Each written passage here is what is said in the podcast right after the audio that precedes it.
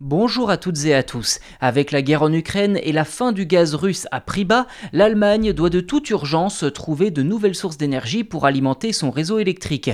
Pour ce faire, toutes les idées sont bonnes, même le recours au nucléaire. Si la France ne se souvient que trop bien du ressentiment allemand envers l'énergie nucléaire, Berlin semble avoir retourné sa veste en annonçant la mise en place d'un programme d'un milliard d'euros afin de soutenir la recherche dans le domaine de la fusion nucléaire sur les cinq prochaines années.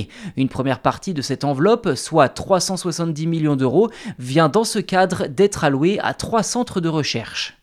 Après avoir fermé l'an dernier l'ensemble de son parc nucléaire suite à la catastrophe japonaise de Fukushima et avoir importé massivement de l'énergie nucléaire française, l'Allemagne semble faire volte-face. Enfin, à moitié seulement, car au lieu de revenir à la fission nucléaire, la technologie utilisée dans le parc nucléaire français, le pays vise davantage la maîtrise de la fusion nucléaire.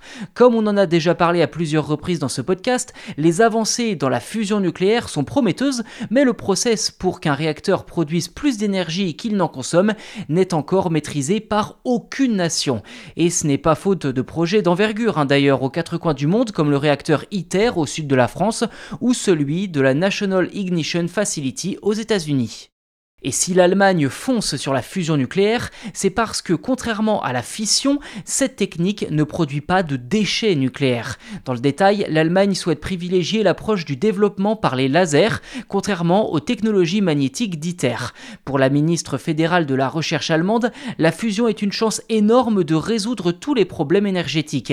Une technique dont le parti écologiste allemand n'est pas fan, mais qui semble faire davantage l'unanimité dans la classe politique que les seules éoliennes et panneaux solaires.